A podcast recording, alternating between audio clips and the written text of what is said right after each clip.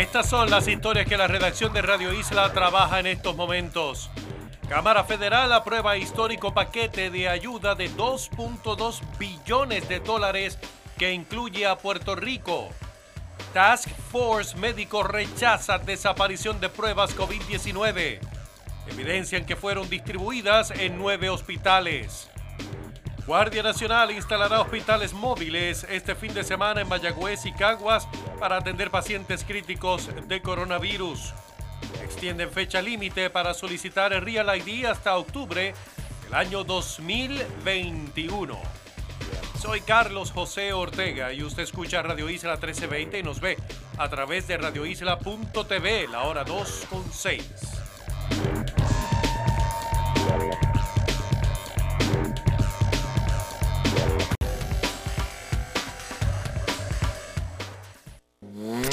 Esto es Motor Show PR con Andrés O'Neill.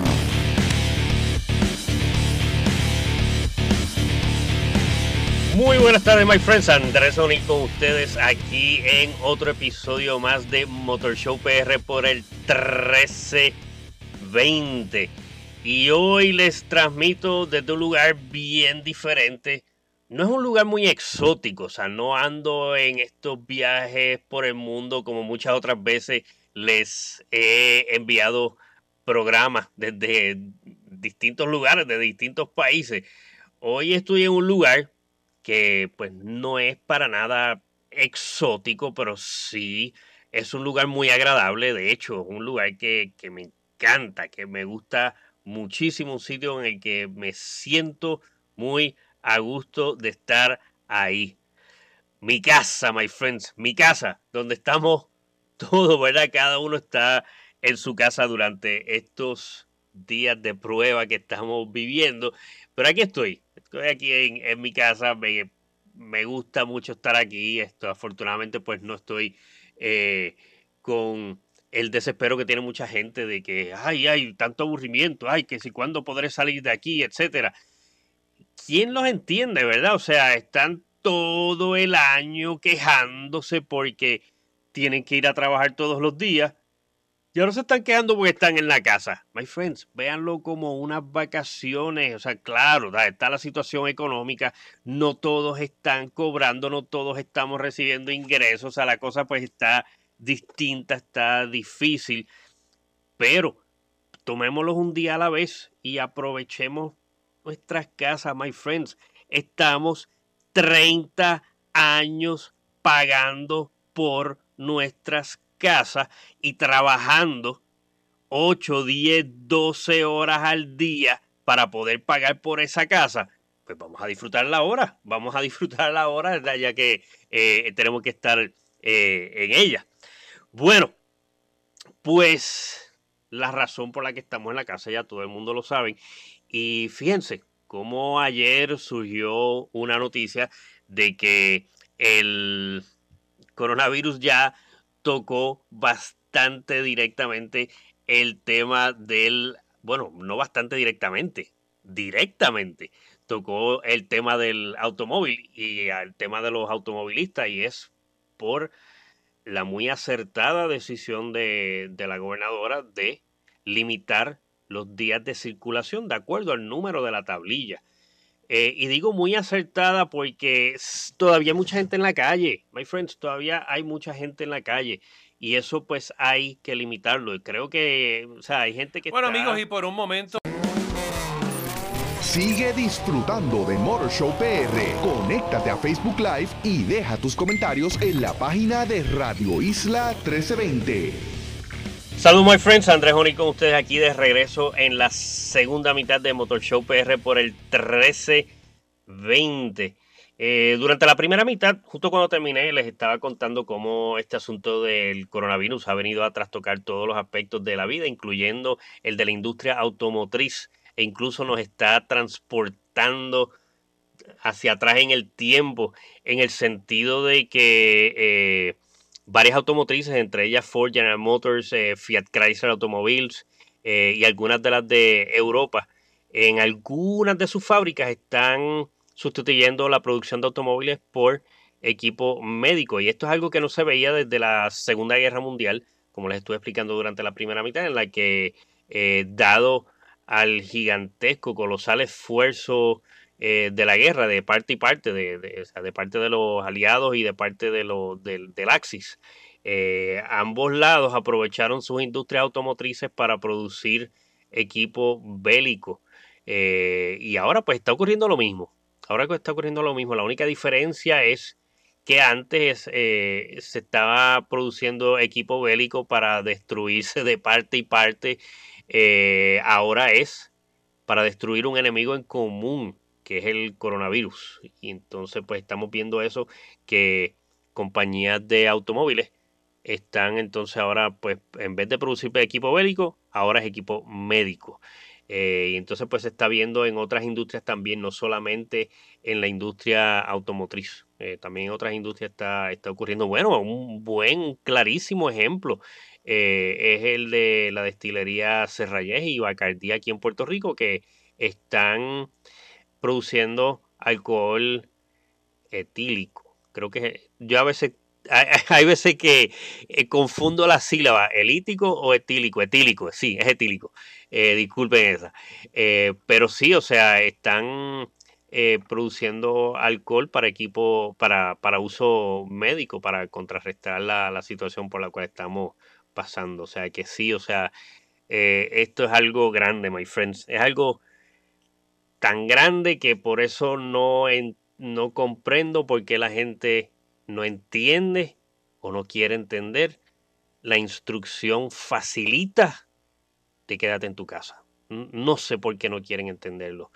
Eh, creo, o sea, sí, hay que salir, hay momentos en los que hay que salir de la casa para comprar eh, alimentos, para citas médicas, para distintas cosas, ¿verdad? Pero, caramba, o sea, si con todo lo que la gente ha comprado y habiendo filas tan grandes todavía en los supermercados, pues uno como que eh, sería como que deducir que ya todo el mundo tiene lo necesario y si está saliendo de nuevo es que está saliendo pues por novelerear.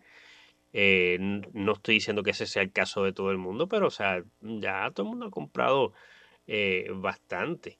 Claro, también pues eh, hay personas que tienen presupuestos más pequeños que pues no, no, no pueden y pues está todo el mundo pelado en Puerto Rico y ahora más que no estamos no todo el mundo está trabajando. Eh, y pues no todo el mundo puede hacer la compra bien grande y tiene que salir de chispito en chispito, pero o sea, si hubo gente que hizo la mega comprota, compró los 400 paquetes de, papel de inodoro, eh, que no sé qué van a hacer con ellos después, Sí, porque esa es otra. Tan pronto se le ponga amarillento el papel, entonces ahí no, no lo quieren usar y entonces ahí pues hubo un desperdicio. Pero sí, o sea, eh, creo que la gente, mm, o sea, todos como pueblos debemos de tomar más en serio el llamado a quedarnos en nuestras casas. Un llamado bien fácil. Pero por favor, o sea, cuídense y no estén saliendo simplemente por salir. Lo que les expliqué al principio, este asunto de las tablillas, no es que se les está dando, eh, o sea, no es que es un permiso para salir a novelear, no, es un permiso para ciertos días salir a hacer lo que es necesario. El resto del tiempo, pues, para que se quede en la casa. Bueno, eh, uno de los detalles que, o sea, también le mencioné durante la primera parte que eh, pueden buscar entretenimiento y, e información en mis redes sociales. Uno de los temas que puse esta semana en Motor Show PR en Facebook fue unas fotos que, caramba, se me había olvidado publicarlas. Y fue cuando son de septiembre, cuando fui al Auto Show de Frankfurt en Alemania. Eh, y aprovechamos de una vez para ir a la inauguración de la fábrica del Porsche Taycan es el primer carro 100% eléctrico de, Porsche. Eh, o sea, en sí, bueno, se lo dije al revés. Les dije que fuimos al Auto Show de Frankfurt y aprovechamos para ir a la inauguración de la fábrica y fue al revés. Eh, la ocasión importante aquí que fui a cubrir con muchos otros periodistas de todas partes del mundo fue la inauguración oficial de la fábrica del el Porsche Taycan. Eh, que de hecho, o sea, ya, ya la, fábrica estaba en operaciones, pero no se había hecho una inauguración oficial. Entonces, pues, fuimos a cubrir eso y entonces aprovechamos a ir al, al, Auto Show de Frankfurt. Ese fue el orden correcto. Eh, es bien interesante, yo les había contado que esa fábrica es como una fábrica dentro de una fábrica, o sea, porque en Stuttgart, Alemania, son dos automotrices que son de allí, Mercedes-Benz y, y Porsche. Y entonces, Porsche específicamente está en un sector que se llama Zuffenhausen. Y entonces, esa fábrica siempre ha estado allí, ha crecido, eh, todavía hay partes de la fábrica antigua, eh, donde Ferdinand Porsche comenzó todo. Y entonces también pues hay áreas que han seguido añadiendo y añadiendo y añadiendo y se están quedando sin espacio porque no, no es un área muy grande. Entonces, dentro de todo ese complejo, encontraron espacio para hacer la fábrica de, del Taycan y ahí estuvimos cubriéndolo. Y entonces lo que publiqué en estos días en mi Facebook, en Motorshow PR, fue que para la ocasión Porsche hizo un montaje precioso, muy lindo, en el que eh, mostró allí el primer carro, o sea, el carro que lo comenzó todo, el primer automóvil desarrollado y creado por Ferdinand Porsche. No 100% por él, porque lo hizo para una compañía, para una joven automotriz de la infancia del automóvil que se llamaba Loner. Loner, L-O-H-N-E-R, Loner. Y entonces, pues, Loner supo del inmenso talento de este joven ingeniero llamado Ferdinand Porsche, un ingeniero austriaco. Eh, Ferdinand Porsche no era alemán, e-, era austriaco y los reclutó. Y entonces, pues, eh, Ferdinand Porsche les diseñó ese primer carro y le pusieron por nombre el Loner Porsche. Y ese carro es híbrido. 1899 es un carro híbrido, my friends. y, más, más adelantado a su época todavía, además de que era híbrido, Ferdinand Porsche lo diseñó para que eh, fuera, la parte eléctrica, fueron dos motores instalados en las ruedas delanteras. Y, y, y, entonces atrás el carro, el motor de gasolina impulsando las gomas de atrás. O sea, que era un carro, tras que era híbrido, era all-wheel drive. Y entonces es una configuración que están usando ahora lo, lo, que se llama, lo que ahora le dicen los hypercars. O sea, antes era como que el máximo automóvil deportivo, un carro exótico. Pues no, ahora hay algo por encima de un simple exótico y le llaman los hypercars, que son carros híbridos, pero no son híbridos para ahorrar gasolina, son híbridos para aumentar, multiplicar la potencia de ese carro. Y entonces el primer carro de Ferdinand Porsche, 1899, el Loner Porsche, eh, era híbrido con los motores eléctricos en las gomas del frente. Y entonces pues allí, eh, para la ocasión, ellos pusieron el, ese primer carro eh, junto con otro grandioso híbrido de, de, Porsche, que es el 918 Spider, uno al lado del otro. Eh, y entonces, pues nada, yo la había, le, tomé las fotos en esa ocasión y creo que sí puse algo en Locos con los Autos, pero no había publicado fotos sobre ella. Y entonces, pues sí, las puse esta semana. Así que es algo más que pueden buscar en Motorshow PR en Facebook y pueden disfrutar de, de esas fotos y de esa historia. Y precisamente hablando de historia, hoy pues les tengo bastante eh, tela, bastante datos históricos que ocurrieron durante esta semana en la historia de, del automóvil. Hay varios de ellos eh, y uno de ellos es de 1929. O sea, hay veces que estos datos históricos se los comienzo en unas fechas bien locas, o sea, como en 1700, en 1800 al principio, o sea, cuando el primer automóvil eh, o sea, el primer automóvil que fue el punto de partida del automóvil que conocemos hoy en día fue a finales del siglo XIX, 1890 o 1880 y pico, el, el Motorwagen de Carl Benz. Pues hay veces que les tengo unas fechas bien locas de 1700 y 1600, que es cuando hicieron los primeros, eh, el primer vehículo que se movió solo, en 1600 y pico, los primeros dibujos para un artefacto, una máquina que iba a poder moverse sola, el concepto. Eh, y a veces pues voy con unas fecha bien, bien remota. No, hoy la primera que tengo es cuando ya había una gran industria. O sea, esto no es ya la infancia del automóvil. Esto es ya cuando hay industria, hay muchas compañías y ya está comenzando los primeros pasos para la globalización de la industria automotriz. Y este dato que tengo es de mil, perdón, 1929 y es uno de esos primeros pasos hacia la globalización y fue que esta semana en 1929 General Motors anunció los planes de comprar la alemana Opel. Eventualmente la compró ese mismo año, 1929, pero esta semana eh, lo hizo público. Hizo público las intenciones de, comprar la, a Opel. Y entonces la terminó comprando ese mismo año, 1929, y la tuvo hasta el otro día, que se los he contado. Eh, la tuvo hasta, creo fue hace, hasta hace dos años o tres más o menos, que se la vendió a la francesa Peugeot Citroën. Y Peugeot Citroën hizo, logró en dos años solamente, logró hacer lo que en General Motors en décadas no pudo hacer que Opel ganara dinero. O sea, por décadas Opel fue una marca que le, eh, le causaba pérdidas a General Motors. O sea, hubo años muy buenos en los que Opel le generaba dinero a, General Motors, pero llevaba ya bastantes años largos causándole pérdidas. Se la vendió a Peugeot Citroën y en dos años Peugeot Citroën la convirtió en una compañía que está haciendo dinero. Miren cómo son las cosas.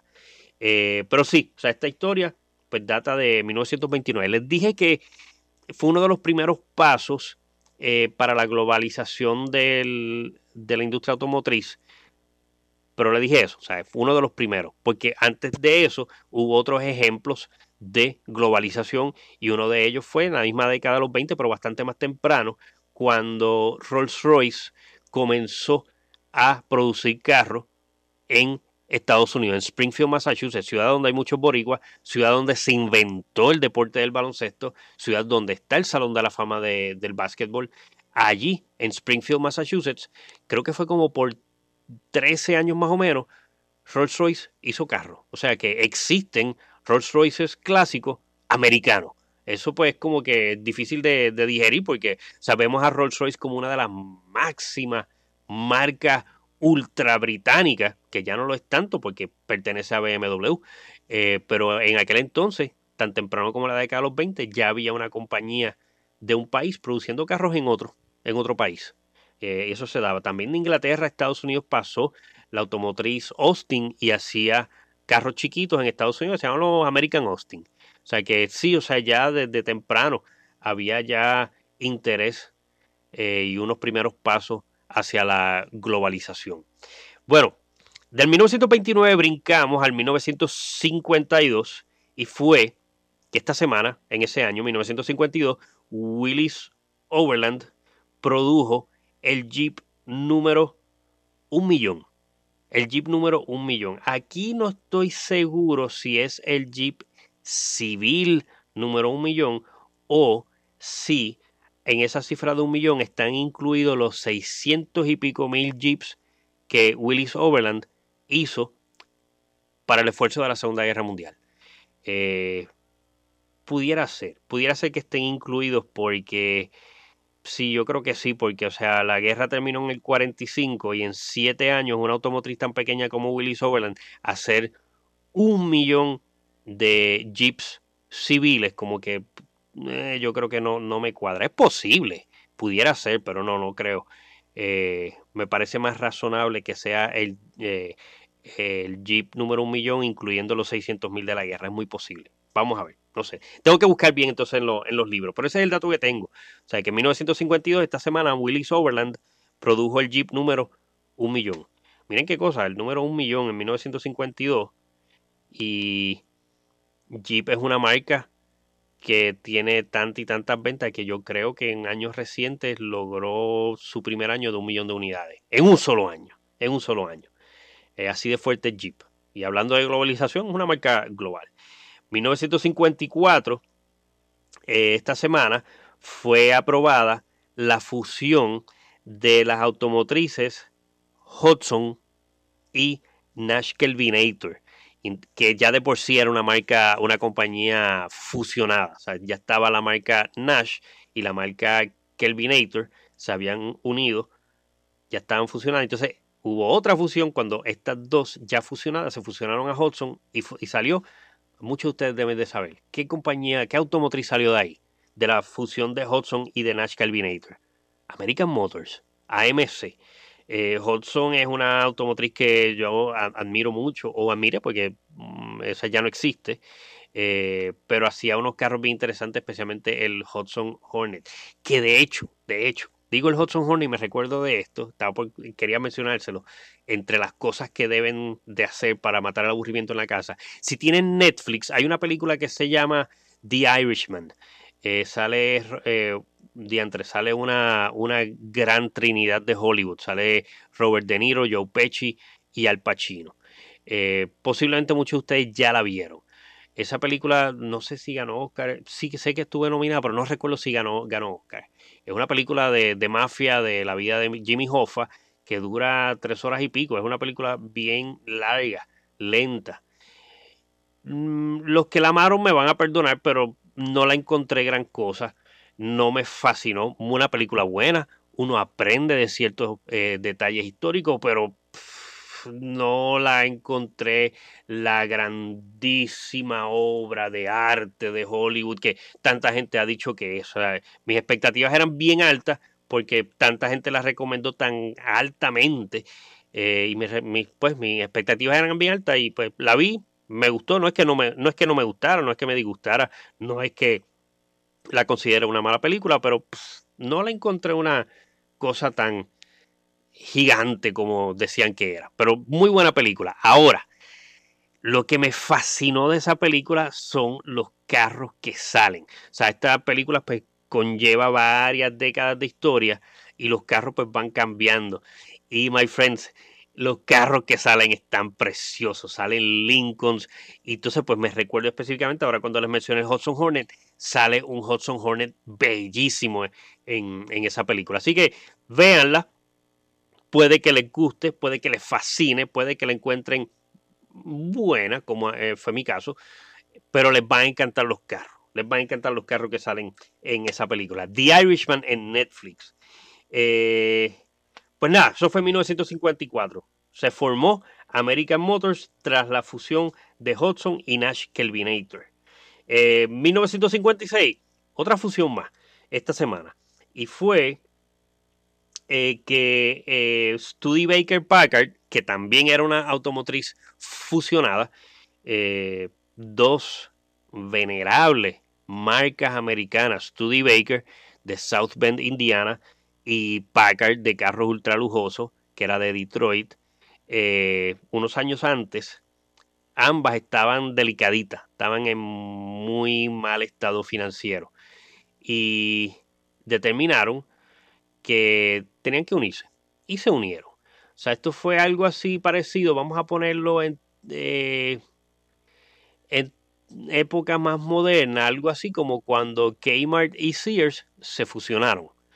Eh, dos compañías eh, que en un momento dado fueron titanas, eh, se debilitaron tanto que determinaron que la manera de salir hacia adelante era uniéndose, fusionándose.